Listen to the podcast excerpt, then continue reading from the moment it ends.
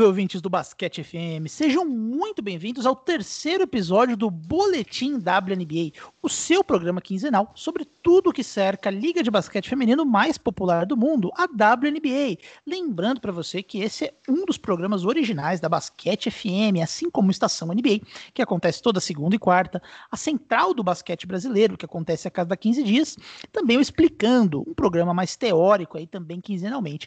É bastante conteúdo para todos os gostos, então se você gosta do trabalho, eu peço desde já que você siga aí o feed da Basquete FM no seu agregador de podcast preferido ou no Spotify e também nas redes sociais. Estamos no Twitter e no Instagram como Basquete FM, FM de rádio mesmo. Hoje a gente vai dar prosseguimento das análises das movimentações dessa free agency. Né? Os dois primeiros episódios desse podcast já tiveram essa temática. É isso que está acontecendo de relevante na liga nesse momento. A gente ainda não tem uma data aí de, de início, de fim, a gente não tem nenhuma novidade em relação a isso por enquanto. Então nós vamos continuar nessa temática. Nós vamos falar de três times que se envolveram em movimentações robustas aí nos últimos dias. Né? São eles Seattle Storm, New York Liberty e Phoenix Mercury. Eu sou o Renan Ronch e está comigo a minha dupla desse podcast, Agatha Máximo. Agatha, na quinzena passada, a gente falou bastante aí dos problemas do meu time, o Los Angeles Sparks. Eu senti no tom da sua voz o prazer que você tava em falar mal da equipe de Los Angeles, tá? Você não engana ninguém nesse podcast, mas hoje, hoje é dia de você chorar as pitangas. Hoje os, os, os humilhados foram exaltados. Tudo Jogo bem? virando, né? Finalmente, né, Agatha? Tudo ótimo. Mais ou menos, né, Renan? Vamos tirar essa parte do, do Storm. Pensei que tava tudo bem, tudo maravilhoso, ia dar tudo certo. E, enfim, as coisas aconteceram, a gente vai falar um pouquinho mais disso. Mas o karma tá rápido aqui nesse podcast, né? Pois é, a gente tem que pensar bem aí para não, não voltar pra gente, né? Eu vou até, inclusive, vou parar de fazer essa piadinha. Vai que acontece mais alguma coisa com o Sparks. Os deuses do basquete estão nos punindo, né? É, então vamos lá, retomando aí para quem para quem ouviu o nosso último episódio, né? Você ouviu a gente falando que o Storm era um time com muita profundidade no momento em que o teto salarial ele dá um pulo, então as atletas começam a pedir mais dinheiro, então o, o Storm teria problemas de flexibilidade para manter o seu time, né? O time que ganhou o atual campeão da WNBA, um time com muito talento, com muita profundidade. Então o time na, quando a gente gravou o time já tinha perdido a Alicia Clark na free agency, tinha aplicado o core né, aquela função, aquela, aquele, aquele modelo que a, a, jogadora fica restrita a negociar um salário com o time, porém podendo receber um salário super máximo, tinha aplicado na Natasha Howard. A gente não sabia ainda o que mais ia acontecer. Acho que a Candice Dupree já tinha assinado quando a gente gravou também, né, Agatha? Tinha, se eu não me engano, foi no dia. A gente falou um pouquinho sobre, mas depois disso aconteceu muito mais coisa. Né?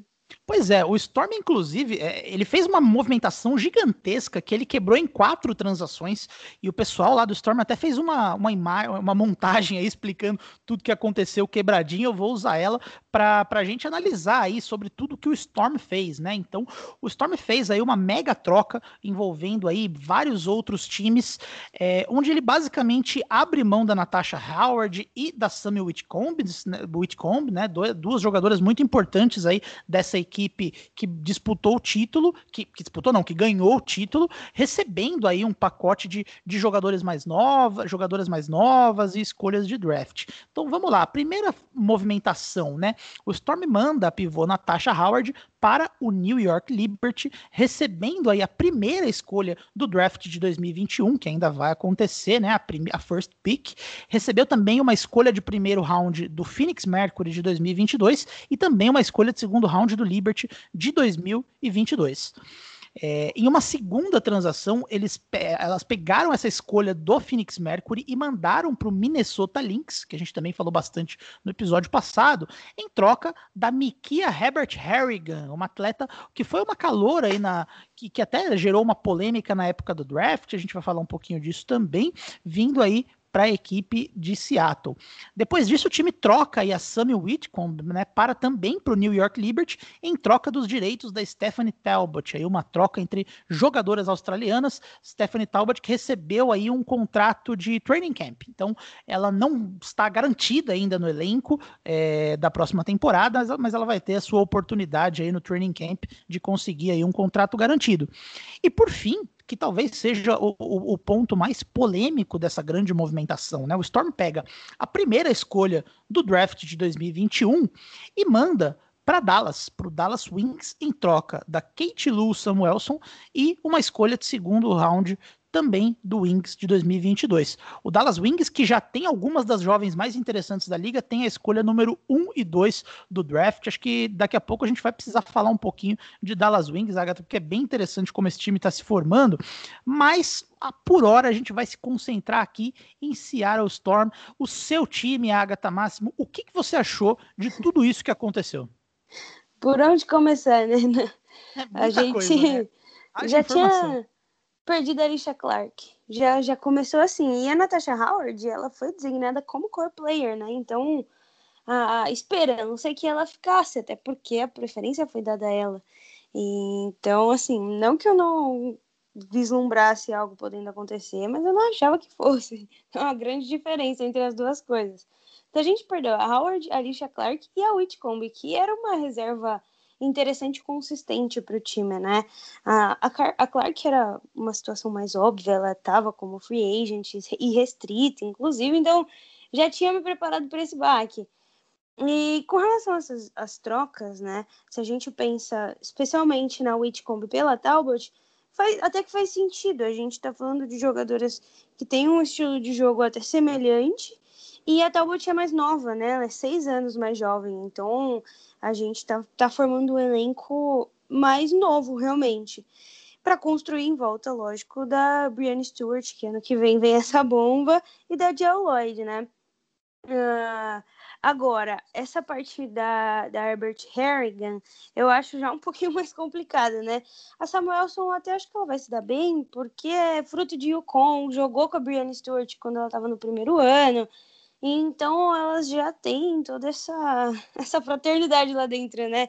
Tem também a Subbird, então tem uma galerinha boa de Yukon para formar o, o, elenco do Storm. A Samuelson, ela tem uma, uma média boa de arremesso, 41% de field goal. Ela jogou, inclusive, todos os jogos da temporada de 2020, né? Então, assim, acho que tem muito palco para crescer ela foi draftada na primeira rodada, então não fiquei tão decepcionada. Eu acho que o ponto principal é ter sido a primeira pique, né? A gente tem entregado ela por duas jogadoras que podem se tornar estrelas, mas ainda não estão consolidadas o suficiente para a gente fazer uma troca desse tipo, né?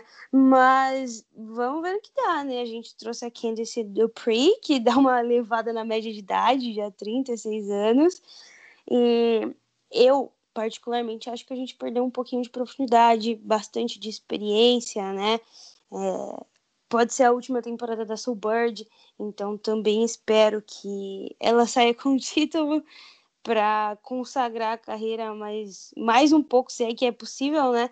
Mas de fato o Storm saiu perdendo nessa enrolação toda, né? Pois é, eu achei interessante as escolhas do Storm, né? O Storm escolheu, é, vale dar o contexto que a gente já deu na, na, no episódio passado, que tá vindo aí a, a renovação, né, da Jewel Lloyd e da Brianna Stewart, que são, é, junto com a Sue Bird, as duas principais jogadoras da equipe, as duas aí é, nos seus 26, 27 anos, vão dar aquele salto no, no salário, devem receber salários máximos, né? Então, a, o, o Storm, é, num momento ali que ele é o time a ser batido, né? As, os outros times estão se reforçando para tentar vencer o Storm. Você tem aí o Phoenix Mercury com quatro jogadoras de nível All-Star, o Las Vegas Aces com quatro jogadores também de, de nível All-Star, o Lynx também mega profundo, Mystics voltando aí com a Deledan. No momento que o Storm é o time a ser batido, ele toma a decisão de dar um passo para trás, né? Então eu, eu concordo com o que você falou, é um time que perdeu profundidade em relação ao time dos últimos anos para dar dois passos para frente aí para se manter um time forte nos próximos anos, né? Porque o, é um ponto, né? O, o, Storm teria o risco, se ele tentasse ainda ser um time muito profundo agora, de acabar perdendo uma jogadora do nível da Briana, que é uma perda basicamente irrecuperável, né? A Briana Stewart é talvez a melhor jogadora da WNBA em atividade no momento, os seus 26 anos, então seria uma perda irreparável. Uma coisa que, por exemplo, um risco que o Phoenix Mercury escolheu correr, a gente vai falar disso mais para frente, mas o Storm ele tá tentando atuar aí mais num, num, num, meio termo, né? Acho que ainda é um time forte, tá, ainda é um time que deve brigar por título, enquanto Sulbird e a Brianna estiverem lá, é um time que vai ter grandes aspirações, mas de fato, perdeu profundidade aí para para outras equipes. E eu gostei, é, eu achei interessante como o time é novo agora, né, Agatha? Porque se você tirar a Sulbird e a Dupree da conta, né, que são as jogadoras mais veteranas aí da, da equipe, é, até se você tirar a Lloyd e a Stewart, né, o time está cheio de jogadoras muito interessantes e muito novas, né? Então, por exemplo, a Georgian Canada, que já é uma jogadora fundamental no time, tem 25 anos. Muita gente aponta ela como a sucessora da Sulbird ali na posição de armadora, né? Uma armadora muito rápida, joga muito em velocidade, muito inteligente aí do time do Storm, peça fundamental do time. É, o time tinha também uma outra jogadora que já jogou na bolha, que é a Ezzy McBabor, né? Que é uma jogadora que eu particularmente gosto muito, uma australiana, pivô. Ela tem uma, um, uma envergadura muito boa, ela defensivamente é muito sólida, marca múltiplas posições, muito inteligente ali, trocando 21 aninhos, também é uma jogadora que já tá, já vem para a próxima temporada com um pouco mais de corpo ali, um pouco mais de experiência. A Kate Lu, é, que ela teve um começo bastante conturbado aí na WNBA, né? Até um pouco decepcionante as primeiras temporadas dela, que se pese que teve problemas de, de lesões e afins, mas é, ela tem 23 anos, né? Ela já jogou com a Briana em Yukon, então ela é, é uma cria de Yukon, que é uma universidade muito tradicional no feminino, e ela tá voando na Europa né? Ela tá jogando pelo Perfumerias Avenida na Espanha, ela tá com média de 20 pontos, 5 rebotes, com aproveitamento que beira os 40% nas bolas de 3. Ela tá com dá para dizer que ela deu uma florescida nessa temporada na Europa se ela se traduzir, traduzir essa temporada para a WNBA, é, ela pode até brigar aí pelo prêmio de Most Improved Player aí, considerando essa performance. Então, o, o, o time é muito novo, né, Agatha? Achei interessante. Você acha que com um time novo desse jeito, é, é, é, a profundidade é suficiente aí? Você teria confiança numa série contra um Mercury, um Lynx, um Aces? Olha, Renan, confiança é uma palavra muito, muito forte, né? Porque esse ano é o que a gente vem falando nos outros dois episódios. A Free Agents é diferente, então a gente tem movimentações que nunca aconteceram. Uh, Kenneth Parker no Chicago, sabe? Coisas que se eu tivesse que apostar, eu nunca faria. Então tem muito time forte. E eu entendo a movimentação no sentido que você falou é um rebuild express, né? Foi rapidinho, uma mudança que no futuro a gente pode colher os frutos. O Storm ganhou 2018, ficou uma temporada sem ganhar e ganhou de novo. Então, assim, pode ser que isso seja é, uma situação futura também, né? Da gente não ganhar talvez essa temporada e a próxima, mas daqui dois anos, com jogadoras mais maduras, com o teto de talento que a gente tem para oferecer, para mostrar dentro de quadra, consiga chegar numa final, né? Eu acho que esse ano não vai ter muita conversa com esses times que você já mencionou, mas pode ser uma movimentação interessante, como também pode ser horrível, né? Acho que é muito 880. E agora o time tá mais novo, é o que você falou. A Natasha Howard já estava querendo um papel mais importante no time, né? Um papel ofensivo maior. Ela foi coadjuvante nas, nos dois títulos, de certa forma, né? Ainda mais com a adição da Brianna Stewart. E ela vai jogar com a Sabrina Ionesco, né? Então a gente tem um hype muito grande é, de talento e muita gente querendo assistir o Liberty por diversos motivos, mas principalmente pela rookie da temporada passada, a primeira escolha que praticamente não jogou, né? O Liberty só teve duas vitórias lá na bolha, perdeu todos os outros jogos Uh, a Sabrina Ionesco tá com muita vontade de jogar. Inclusive o Walt Hopkins, que é o técnico do Liberty, falou que ele, tá, ele vai explorar bastante o pick and roll das duas, né? Da Ionesco com a Howard. E tem tudo para dar certo, porque são duas jogadoras incríveis. E outro fator que vai tornar o, o Liberty mais interessante de assistir, apesar de agora a gente não tá tendo público nos, nos ginásios e tudo mais, é que o, agora o Liberty ele vai pro Barclays Center, né? Que é a arena do Brooklyn Nets. Antes eles jogavam, o time jogava mais lá pro, pro interior, e então agora a gente vai ter uma franquia bem centralizada na cidade do basquete. Então, o time feminino do Liberty acho que não poderia estar mais ansioso, né, para ser visto. Com certeza. Uma outra coisa que me chama atenção também, ainda pensando no Storm, na, na, nas, nas, decisões que o Storm tomou com essa troca, é o fato do time ter escolhido essa decisão de, de, de dar um passo para trás para colher frutos no futuro, em um momento que a Subbird ainda é jogadora. Porque a Subbird, ela tem aí, é, ela, ela tem 40 anos de idade, né? Nascida em 1980, é, ela vai terminar aí no, no, no, final da temporada, ela estará com 41 anos. É, a gente não sabe quanto tempo mais ela ainda tem, né? Ela deve jogar em Tóquio, porque a Subbird ela é um robô, ela deve jogar bastante tempo ainda. Mas é, é interessante porque normalmente o que, o que a gente normalmente vê nessas situações, né? É quando a, você tem uma jogadora, uma atleta desse nível, desse nível de importância para a equipe nos seus anos finais, a gente vê normalmente dois caminhos, né? Ou a atleta vai para um time é, contender quando esse time escolhe não, é, é, não ser um time, um dos times com mais profundidade, né? Então, normalmente Vou citar, por exemplo, da, a Tina Thompson, que ela foi uma estrela no Houston Comets, uma das grandes atletas da história da WNBA. No momento em que o Comets teve problemas ali, ela foi para o Los Angeles Sparks, né, jogar os seus últimos anos num momento em que o, o Sparks estava aspirando títulos. É, ou então o time se esforça para tentar manter um time competitivo em volta dele, dela, né? Então eu acho interessante essa decisão do Storm de se manter um time novo, é, tendo a Sue Bird ainda como jogadora.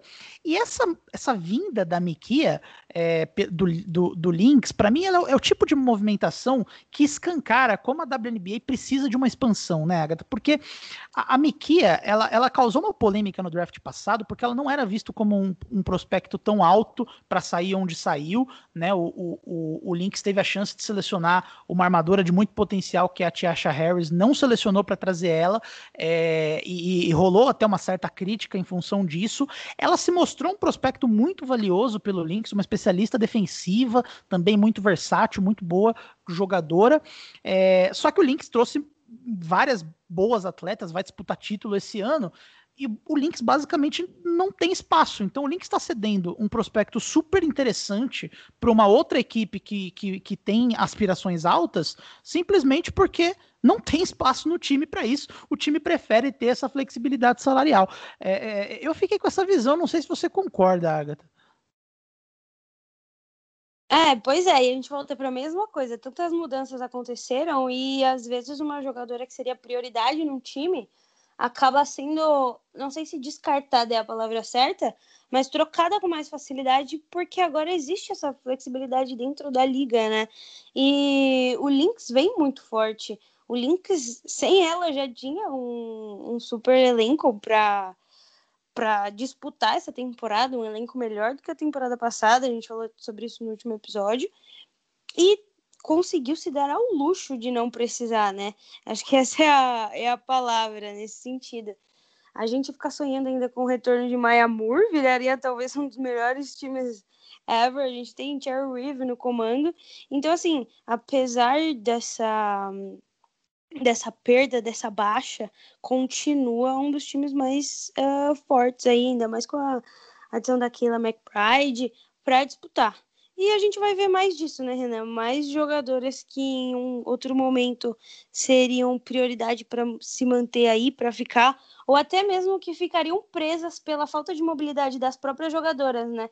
Às vezes os times até trocariam, mas como sabem que fica mais difícil para elas fazerem isso, uh, manteriam por ali, agora mudando de cidade. E com relação à expansão da W, já passou da hora, né? As, a questão de audiência só vem aumentando. Eu acho que a bolha foi uma experiência interessante para muita gente. Eu percebi que no Twitter é um termômetro muito grande, né? Da gente ver quem está acompanhando o quê.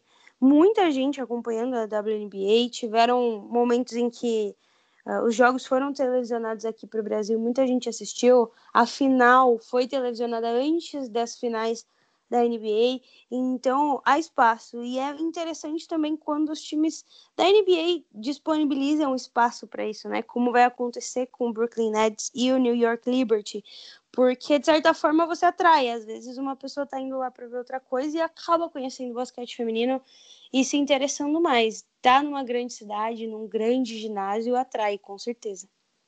Pois é, e, e, e, se estamos falando desse nível de grandeza, você já trouxe muito bem.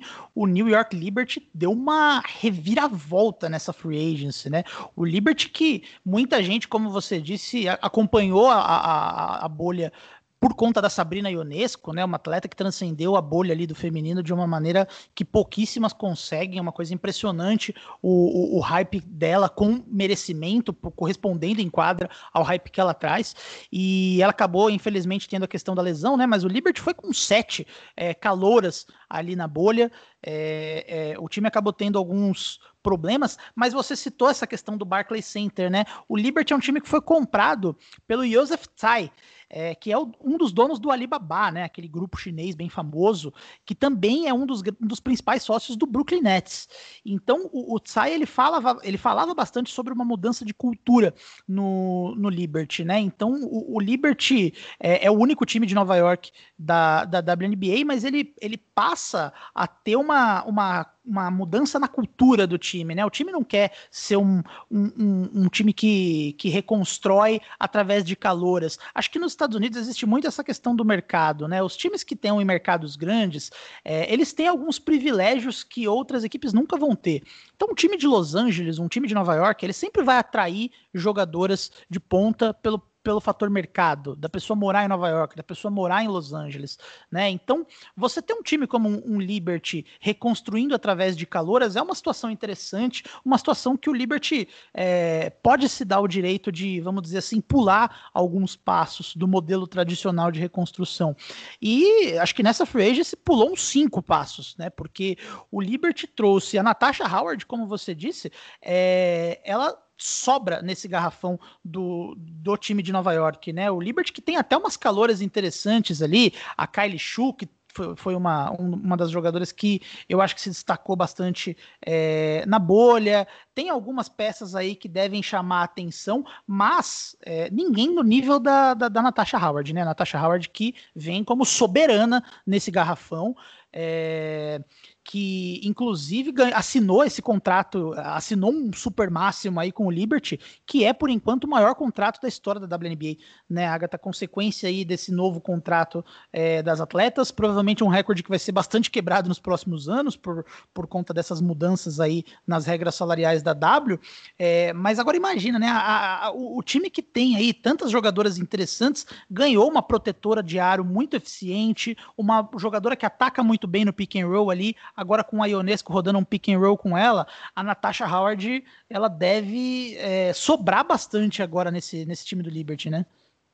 Com certeza. E não só isso, né? Ela já tem um histórico de ser treinada pelo Wall Hopkins em outros momentos. Então, isso fortalece ainda mais o papel de liderança que ela vai ter ao lado da Ionesco. É óbvio que a Sabrina vem para ser a jogadora principal, mas é uma vai ser a dupla, né? E inclusive, nem tem tanto a ver com a Free Agents, mas uh, o Liberty ele tem uma das histórias mais legais dos últimos tempos, que é a da Laisha Clarendon, né? Ela operou recentemente, inclusive, ela tirou a mama e ela se assumiu como trans e não binária. Então ela responde hoje, até dei uma olhada, fui no Twitter dela ver, ver os pronomes que ela usa, ela usa praticamente todos os femininos, os masculinos e, e os neutros, e ela está trazendo muita visibilidade das pautas LGBT, especificamente das pessoas trans, né?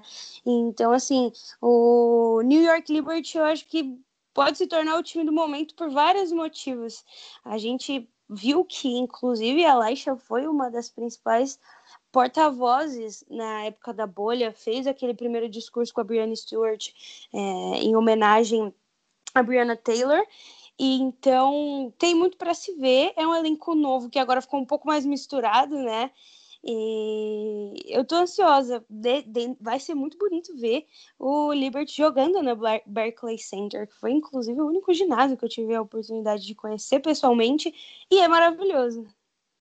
Pois é, você citou esse caso da Laixia e como é legal ver a WNBA é, fornecendo suporte para ela nessa causa, né? Atletas trans aí, a trans no, é, no, no esporte é uma coisa que é, é um tema tão é, tão difícil, né? Você vê tanta transfobia nos comentários, na forma como as pessoas lidam com essa situação. Então, acho muito legal é, como a WNBA ofereceu o suporte para ela e como é, é uma atleta de uma equipe de Nova York fazendo isso, né? Então, isso traz uma visibilidade a mais, querendo ou não. O, um, um, time como o Liberty, uma, uma atleta de um time como o Liberty fazer isso, ele traz uma visibilidade extra do que se fosse um time de um mercado pequeno. Então, muito legal isso. Ela que deve continuar na equipe do Liberty, na bolha foi aí uma, pensando no, no aspecto basquete, foi uma das principais, foi na verdade a única playmaker do time depois que a que a que a Sabrina machucou, né? O Liberty, esse sistema novo deles aí, é, é basicamente um basquete, o puro suco do basquete moderno, né, Agatha? Eles jogavam, elas jogavam na bolha com cinco espaçadas ali, até a pivô, é, ela espaçava a quadra, muita velocidade, muita bola de três. É, só que, como elas tinham esse problema de criação aí na ausência da Ionesco, né? É, o aproveitamento das jogadas era muito baixo. Então era o time que mais chutou bolas de três na bolha, mas tem um aproveitamento de 27% na bola de três, um aproveitamento considerado baixo é, em qualquer volume, especialmente um time que depende tanto dessa bola. É, e o time acrescentou, em termos de encaixe para esse sistema de jogo, é, além da Natasha, que não é uma arremessadora do perímetro, mas garante ali rebotes, que é uma coisa muito importante é, para o funcionamento da equipe, acrescentou duas jogadoras que eu acho que é perfeita para esse molde. Né? A Sammy Whitcomb, que é uma australiana, é uma arremessadora exímia, já está no seu, com seus 32 anos, ela, é, é, eu acho que ela é uma peça que vem do banco, uma jogadora é, complementar aí às principais atletas, mas que ela encaixa perfeitamente bem nesse time. E trouxe uma outra atleta que é, eu particularmente fiquei espantado com o que ela fez em 2020, que é a Betnija Lenny, né? É, que tem uma história incrível em relação à temporada passada, né? Ela que é, ela tem seus 27 anos, ela jogou algumas temporadas na WNBA, mas ela sempre teve dificuldade de conseguir espaço, sempre teve minutos reduzidos ali, jogou no Sky, jogou, é, se eu não me engano, em Minnesota também, é, mas ela nunca conseguiu muito espaço. Aliás, ela não jogou em Minnesota, não. Ela jogou no Chicago Sky e jogou no Connecticut Sun um ano. É, e ela jogou no Fever em uma temporada. O Fever cortou ela faltando três semanas para as jogadoras irem para a bolha, né, jogar a temporada do ano passado. Então, assim, ela, ela teve grandes chances dela nem conseguir jogar em uma temporada, nem ter espaço em um time. Ela conseguiu um espaço no Atlanta Dream, e ela simplesmente virou a franchise player do Atlanta Dream, uma, uma, uma, reviravolta impressionante, ganhou o prêmio de jogadora que mais evoluiu com muita autoridade e, e, ela preenche tudo que o, que o Liberty quer numa jogadora como ela, né, Agatha? Que é, ela é uma 3D, né? Então ela tem um aproveitamento também que próximo dos 40%, num volume muito alto que ela jogou na bolha, e ela defensivamente se destacou bastante, ela rouba muita bola, ela foi first team all defense na, na, na temporada passada, ela é aquela jogadora perfeita para colocar ali em, do lado de uma Sabrina Ionesco, de uma Natasha Howard, então, é, em termos de encaixe, o Liberty fez duas aquisições maravilhosas também, né? Pois é, era isso que eu ia falar. Ela, além de ter sido a jogadora que mais evoluiu, ela ainda ficou no primeiro time de defesa no ano passado, né? Então, provavelmente foi a breakout season dela é, daí para frente, né? E o Liberty talvez, assim, na minha concepção, é o time que vai de pior campanha, assim, que vai ter a melhor é, o melhor desenvolvimento de uma temporada para outra, né? É um time que ficou em último lugar e que tem chances reais de pegar playoff, né? Assim, e não só playoff, talvez até passar de fase, quem sabe, dependendo da equipe que tiver como rival. Então, são adições que, que não só melhoram o time, mas tornam ele um sério contender para o título, né? Pois é, e o Liberty nem tudo são flores, né? A gente falou coisas boas, mas tem duas atletas que a gente não sabe ainda o que vai acontecer. Uma delas é a Marine Johannes, né? Que é uma jogadora francesa, uma das principais jogadoras da Europa já tem algum tempo, né? A WNBA demorou para dar atenção para Johannes, como tudo que vem dos Estados Unidos, é aquele basquete centrado ali no, no, no mundinho deles. Ela demorou para receber uma chance, ela não jogou na bolha, é, só que ela tá na seleção francesa que disputa a Olimpíada esse ano, né? E a gente sabe que a temporada da WNBA, a gente ainda não tem questão, é, as datas nem nada, mas a, a, em ano olímpico ela costuma atravessar as Olimpíadas. Ela começa, ela tem uma pausa, ela retorna depois das Olimpíadas. As jogadoras da Europa que jogam em equipes que têm chance de medalha, elas tendem normalmente a não jogar a temporada da WNBA. Então ainda é incerto se a Johannes vai jogar, é, se a Emma Messman do Mystics vai jogar, a gente ainda não sabe exatamente, ninguém se pronunciou ainda, mas tem um caso que é bem triste no, no, no Liberty, que é a Asia Durr, né, que é uma das principais, um dos principais prospectos da equipe também. É, era para ser a dupla da, da, da Ionesco ali, uma das principais jogadoras vindo do draft, que pegou Covid, ela simplesmente não consegue se recuperar do Covid, né? A gente tá vendo aí o, esporte voltando, as pessoas já voltando a ter torcida. Na NBA a gente tá vendo o cara pega Covid, fica duas semanas fora, volta e a gente meio que tá normalizando essa situação. Mas aí Jador é um caso muito triste, pouco falado, né, Agatha? Porque ela tem 23 anos, ela tem ainda um, um ela, ela, tinha ainda um futuro brilhante pela frente, uma das principais, um dos principais prospectos da WNBA. Pegou Covid, o corpo dela não se recupera, diferente da imensa maioria dos demais. Ela até deu uma entrevista recente falando sobre, ela não consegue voltar a jogar em alto nível, a gente não sabe ainda se ela vai conseguir voltar a jogar basquete. É, eu não sei se ela vai voltar como jogadora, mas eu, eu, eu, acho, baseado na última entrevista, eu duvido que ela jogue esse ano, pelo menos, uma história um pouco triste para lembrar que a gente ainda não, não tá em tempos normais, né? Pois é, esse era um problema, uma preocupação que a gente tinha tido desde o começo da pandemia, né? Como é que os atletas vão voltar depois do Covid? E se a gente olha especialmente para a NBA, que é o que está acontecendo agora, então é o que a gente tem de paralelo para fazer, usar como comparação, os jogadores estão voltando muito rápido, né? Eles pegam o Covid e já voltam assim que os sintomas e os 15 dias passam. E até que ponto isso é saudável para os jogadores, né? Até que ponto eles não estão jogando no sacrifício e talvez prejudicando uma lesão no pulmão ou algo do tipo, né? Porque o, o Anthony Towns, ele voltou dois dias depois que ele estava liberado. Jason Tatum, são jogadores novos que a gente espera muito. Talvez a gente não veja o efeito disso agora, mas daqui 5, 10 anos, né? O que, que vai acontecer? E é o que você falou, ela teve o Covid e ela ainda não foi liberada pelo corpo médico para voltar a jogar. E ela falou realmente que hum, ela tem dia que ela está ótima e tem dia que ela não consegue sair da cama. Então é muito inconsistente também o que está acontecendo. Ela, algum dia ela pode achar que está ótimo e outro dia não. Inclusive, ela falou que ela perdeu 32 pounds, que deve dar uns 15 quilos por causa do Covid. Também é muita coisa. Você perde a sua capacidade de condicionamento físico e perde é, tudo que você tem para jogar, né? É complicado voltar depois disso no mesmo nível que era antes. Pois é, esse é o lado ruim aí desse retorno do esporte de qualquer forma, mesmo sem a, a Dur, a Johannes e a Ranchu, a gente não sabe também, um prospecto é, do basquete é, asiático também, uma pivô de muita qualidade que pode jogar ou não é, em Nova York, mas mesmo sem essas peças, com essas aquisições, acho que o Liberty até manda uma mensagem para a liga, que é um time que não quer mais reconstruir por caloras, é um time que quer aí atrair jogadoras de ponta, tem a Ionesco voltando, é, é um time que a gente tem eu tenho bastante, de, bastante expectativa de ver aí os próximos passos dessa equipe. E o nosso terceiro time que a gente não falou ainda, o Phoenix Mercury, né? O Phoenix Mercury que também vai para a bolha, é, tá numa situação relativamente parecida com a, o Storm, né? O time que tem a Diana Taurasi, é, que já falou que não fala em aposentadoria, não tá pensando em aposentadoria, mas que já tá aí pro lado dos seus 40 anos.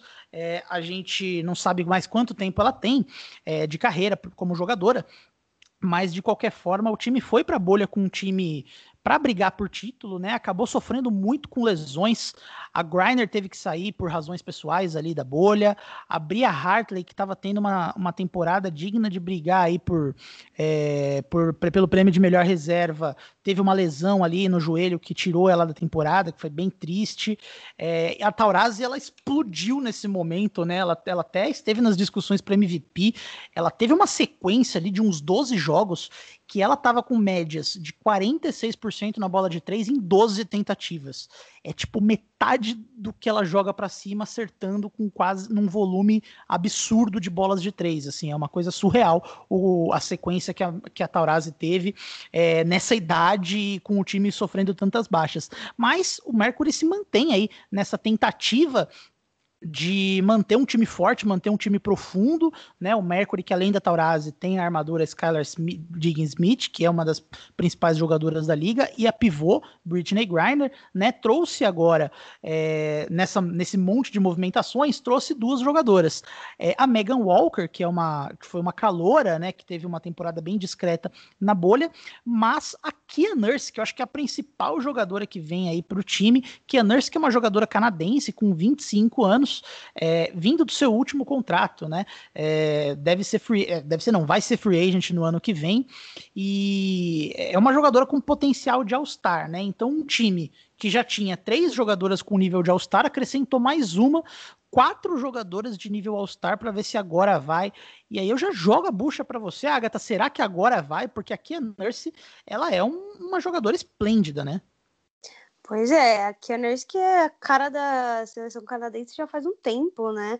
É, formou mais uma panelinha com para variar, junto a Diana Taurasi, junto a Kia Nurse, junto a própria Walker, e aí é uma é legal você já vir de uma universidade vitoriosa, uma universidade com a mentalidade do Dino Auriema, né? Inclusive, ele faz umas duas, três semanas, talvez até um pouquinho mais, ele se tornou o técnico com maior vitórias na história da NCAA feminina, né? Passou a Pet Summit e, inclusive, a gente um dia tem que falar dela, né? Já cobrando ao vivo no episódio. Ao é... vivaço, precisamos. Exato. E então, assim, é uma. São adições incríveis. Aqui a Nurse chega, inclusive, foi o, a preferência do Mercury nessa free agents, né? Eles falaram que desde o começo era ela que eles queriam, especialmente pelo chute de fora, a habilidade que ela tem para driblar. E, enfim, ela também tem uma versatilidade muito grande na defesa. E reforça um Fênix que a gente viu na bolha que estava desfalcado, né? A Taurasi jogou como Taurasi Gold, que é, né, símbolo aí da WNBA. Mas faltou coisa, faltou um pouco para chegar. Ela ficou brava, inclusive, no jogo que elas foram eliminadas, não cumprimentou ninguém, saiu derrubando tudo. E tem a adição da Megan Walker também, que é novinha, né? 1998, ela é mais nova que eu, inclusive. também Yukon, ela talvez se tivesse ficado mais um ano aí pro draft, teria sido talvez a, a principal, né? Agora cotada para isso tudo. Ela acertou mais de 45% nas bolas de três no senior year dela. E na Europa também, tá com mais de 40% nas bolas de três. Então, com certeza é um Phoenix Mercury aí reforçado. É, eu gosto muito da Kia Nurse porque ela oferece uma possibilidade muito grande de, de possibilidades, né? O que você falou. Ela tem um aproveitamento muito alto na, na bola de três pontos, mas ela infiltrando ela também ela é muito boa, ela é uma jogadora muito completa ofensivamente. Ela pode jogar com a, com a Griner perfeitamente, o encaixe é muito bom. Precisar usar ela de pivô num small ball ali, dá para dar uma improvisada nisso também. É, eu gosto muito dessa do, do que o Mercury está fazendo, embora seja seja mais arriscado, né? A gente falou como a, o Seattle Storm ele optou por dar um passo para trás agora para tentar se manter forte nos próximos anos, acho que o, o, o Mercury ele está indo por um caminho quase contrário, né? O Mercury cedeu muitas escolhas de draft nessa do, de curto prazo nessas, nessas movimentações aí. E além disso, né? A Nurse é uma jogadora que deve pedir um salário máximo quando for free agent. Então o Mercury ele sabe que na free agency do ano que vem eles têm um problema porque eles não vão conseguir manter todo mundo que, que, que, que vai estar nessa temporada das principais jogadoras. Não vai conseguir manter a, a, a Taurasi, a Skylar, a Griner, a Nurse, a, a, a Bria Hartley, eles não vão ter essa, essa. Eles não vão conseguir. Vão ter problemas como o Storm teve agora, vão ter que tomar decisões. Mas o time acabou optando ir pro tudo ou nada, né? Então monta um time com muita profundidade agora, e aí é aquela coisa, né, é, é, é Agatha, o, o, sucesso ele é determinado pelos vencedores. Então se o Mercury for campeão, a gente vai falar, nossa, foram gênias, fizeram tudo certinho. Se não forem campeões, a gente vai falar, ó, aí, ó, ó o que elas fizeram de errado, né? Então a gente vai ver aí, o, a, optou por um risco maior, mas eu gosto muito que o, o, o Mercury tem muita profundidade entre as titulares e um banco com atletas jovens muito interessantes, né? A Megan Walker, que você citou, é, ela poderia ter ficado mais um ano terminado ali a, a, a, o college dela em Yukon, ela certamente seria uma escolha top 5 desse ano. É, optou ir por um caminho diferente. Acho que essa escolha passa muito também pelo crescimento salarial e de visibilidade que a WNBA vem tendo. Também é uma mensagem que, que, que passa. Muitas atletas que tiverem essa opção vão acabar seguindo por ela. A Alana Smith é uma jogadora que eu gosto muito que está nessa equipe também, que ainda não, não se encontrou na WNBA, mas eu ainda boto fé nela. A Alana Smith é uma jogadora australiana, novinha também, uma ala pivô que, que é, na Austrália ela é muito forte, assim, arremessando, espaçando a quadra, pode jogar como uma 3 também. É, ela tem muitas possibilidades. Na WNBA ela tem tido algumas dificuldades, mas de qualquer forma tem também a Brianna Turner, novinha também, acho que 24 anos, fazendo parte desse time. Então, o Mercury ele meio que se arrisca, né? Nenhuma dessas jovens que estão no banco é, são jovens com a, o teto avaliado de uma, de uma estrela, de uma futura estrela, mas é, para tentar aí conseguir fazer a Dayana Taurasi brigar pelo Tetra, né? Pois é. Você mencionou essa questão da, da elegibilidade antecipada. Eu acho que isso vai começar a acontecer mais e mais por conta dessas questões de salário. E aconteceu ano passado por motivos que talvez não, não ocorram novamente, que foi a questão do Covid, né? O torneio, a final do, do Final Four, é, o Final Four no geral, né? Ele foi cancelado, então muitos jogadores entraram em desespero mesmo, assim, no sentido de que eles não iam ser vistos não iam jogar e não iam conseguir se eleger, né? E vai que no ano que vem alguma coisa acontece. Então, o fenômeno de da galera se, se elegendo para o draft aconteceu muito por causa disso. O Covid influenciando mais uma vez nessas questões da liga, né? Pois é, então a gente vai ver aí eh, muitas movimentações que são até simbólicas, né, de uma nova WNBA, né, com tudo que a gente está falando aí, a Kenneth Parker em Chicago, a Natasha Howard assinando um super máximo em outro time, o Liberty trazendo aí uma das principais, é, um dos principais nomes da free agency, jogadoras mais novas aí optando se profissionalizar mais cedo, muita coisa simbólica, né, de um não quero romantizar muito, mas de uma, de uma nova era, assim, né? Acho que essa free agency ela é um, um ponto de ruptura é, da WNBA com, essa, com esse novo acordo salarial, com essa é, com tudo isso que está acontecendo. É, já tem uns dois anos, Agatha, que eu acho que o Mercury vai brigar pela. Pra, desde aquela série contra o Storm em 2018, que foi uma das melhores séries de playoff da história da WNBA, eu acho que o time vai longe e o time acaba decepcionando um pouquinho. Em 19, em 20, foram temporadas que eu esperava mais do Mercury. É, eu não sei se esse ano vai, mas de novo eu vou aqui, correndo o risco de passar vergonha, falar que eu acho que o Mercury é um dos times que disputa título, que vai, deve estar na final da, da WNBA. Acho que, pelo menos no papel, né, tem, um, tem mais profundidade que seu time, tem mais profundidade que meu time. É, eu consigo imaginar uma final aí entre Mercury e Aces esse ano, baseado no que está acontecendo, né? Você, você é uma pessoa positiva, né, Renan? Você acredita bastante nas coisas. Eu, eu, eu acho eu, que eu escolho acreditar.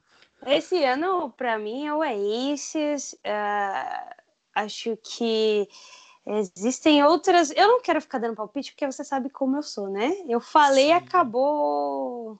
Acabou tudo. acabou as chances dos times de serem bons.